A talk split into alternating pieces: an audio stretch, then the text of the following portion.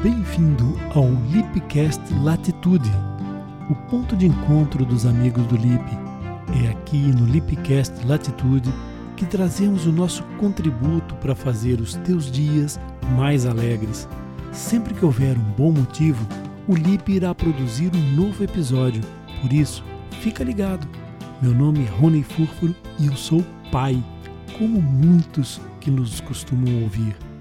É o teu caso? Que bom! Hoje é dia de história. Hoje, quem conta a história da noite aos nossos pequenos heróis sou eu.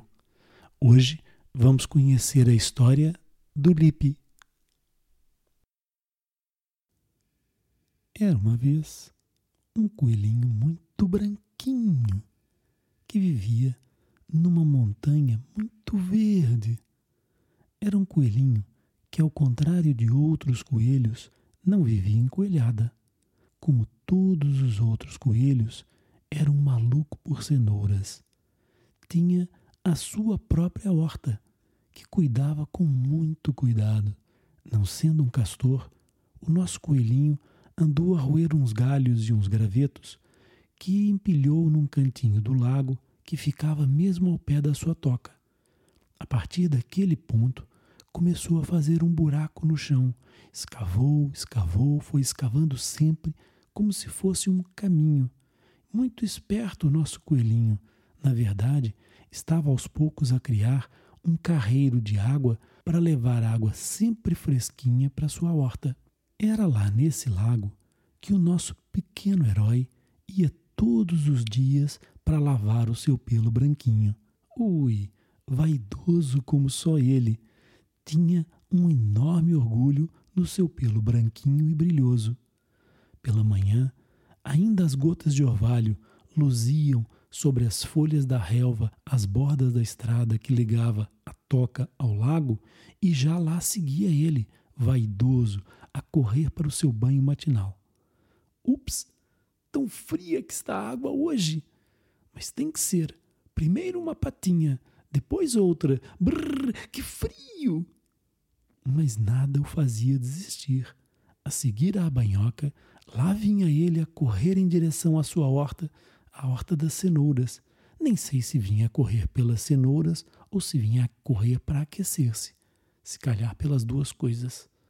Não muito longe dali, havia uma casa onde vivia um homem com suas duas filhas. O senhor, como o coelho, também tinha uma horta mas com outras coisas para além de cenouras. Afinal, suas filhas precisavam de outras coisas para crescerem saudáveis. O nosso coelho e o senhor nunca se encontravam, mas ambos viam-se regularmente. Sem que houvesse uma forma de amizade, havia uma admiração que um tinha pelo outro. O senhor um dia chegou à casa e contou às suas filhas sobre um coelho que vivia numa toca perto dali de casa. Suas filhas ouviam com os olhos colados ao pai enquanto ele descrevia alguns dos momentos que havia presenciado. Sabem, todos os dias, quando eu vou lavrar a nossa horta, ainda bem cedinho, o sol ainda faz as sombras das árvores parecerem uns longos trilhos e lá vai ele. Mete a cabeça fora da toca, cheira o ar por uns instantes e vai em direção ao lago. Vai sempre aos S's a cheirar os dois lados da estrada. De vez em quando para, aponta o seu nariz para cima como se quisesse cheirar o céu e a seguir mete-se novamente a caminho. E ao chegar ao lago, fica assim uns segundos a olhar a sua imagem no espelho da água e depois arrisca-se a colocar uma patinha de cada vez. E quando a gente menos espera, tchum, manda-se para dentro num mergulho de onde sai a espalhar água em todas as direções. Depois, em corrida desenfreada, volta para perto da sua toca e anda por ali a cuidar de uma horta de cenouras. E olha que a horta tem cá um aspecto. Um belo dia, quando o homem acordou, chovia muito. O homem decidiu não sair para lavrar a horta ficou da janela da cozinha com uma boa caneca de café bem quentinho a olhar ora para o céu, ora para o lago, ora para sua horta.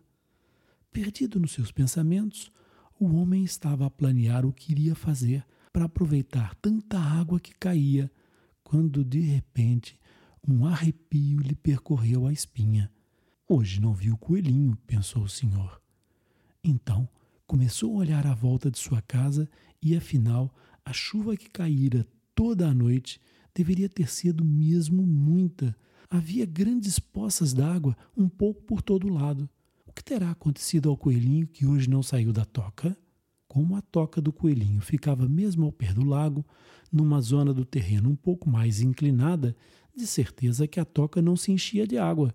Mas foi nesse momento que o arrepio voltou a gelar sua alma. A toca do coelhinho não se encheria d'água, mas com tanta chuva. O senhor atirou sua caneca para cima da pia e, numa corrida de quem levou um grande susto, foi a correr com quanta velocidade conseguiu em direção à toca do coelhinho. Quando lá chegou, seu medo tornou-se realidade. Não encontrava a toca.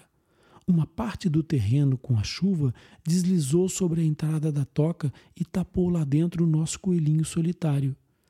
Sem saber exatamente onde era a entrada da toca, o homem começou a cavar com as suas próprias mãos, à procura do coelhinho. Sobre o barro e sob os gravetos que se acumulavam, numa das vezes que enfiou a mão naquele lamaçal, sentiu um vazio por baixo. Era ali. O senhor percebeu logo que era a toca. Escavou ainda mais depressa e de repente lá estava ele. O coelhinho que era tão branquinho, coberto de lama, assustado e a tremer. O homem agarrou no coelhinho e desatou noutra corrida para casa. Quando entrou pela porta com o coelhinho ao colo, suas filhas estavam à sua espera. Enquanto enchia a pia da cozinha com água bem morninha, contou às filhas a aventura de há pouco.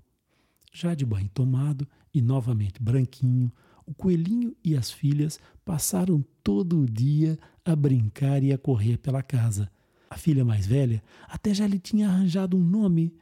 Como ele tinha um lábio superior com uma divisão mais ou menos ao meio, resolveu chamá-lo Lipe e explicou ao pai: Lipe quer dizer lábio em inglês. O dia foi de muitas emoções e acabaram por ceder ao cansaço. No dia seguinte, ao acordar, a chuva tinha dado lugar a um sol radioso, mas com a chuva também o Lipe tinha desaparecido. A caminha que lhe tinham preparado estava vazia. Correram ao quarto do pai para dizer que o Lipe tinha desaparecido. O pai sorriu-lhes com ternura e disse-lhes: O Lipe não sumiu. Vão até a janela e olhem para o lago. As duas saíram em disparada até a janela da sala e, quando avistaram o lago, lá estava o Lipe no seu banho matinal, contente e a espalhar água que sacudia dos pelos por todos os lados. As miúdas sorriram e foram brincar.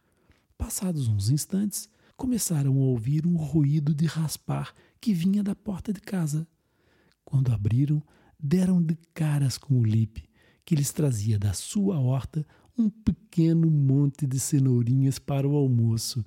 Desde então, a família passou a ter cenouras sempre fresquinhas e o Lipe uma cama quentinha feita de palha em casa dos amigos. Nunca mais ficaria enlameado noutra noite de chuva. E assim viveram amigos e felizes para sempre.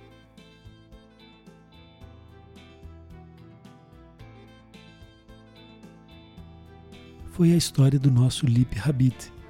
Agora, deixa-o adormecer. Gostaste da ajuda? Gostaste da história?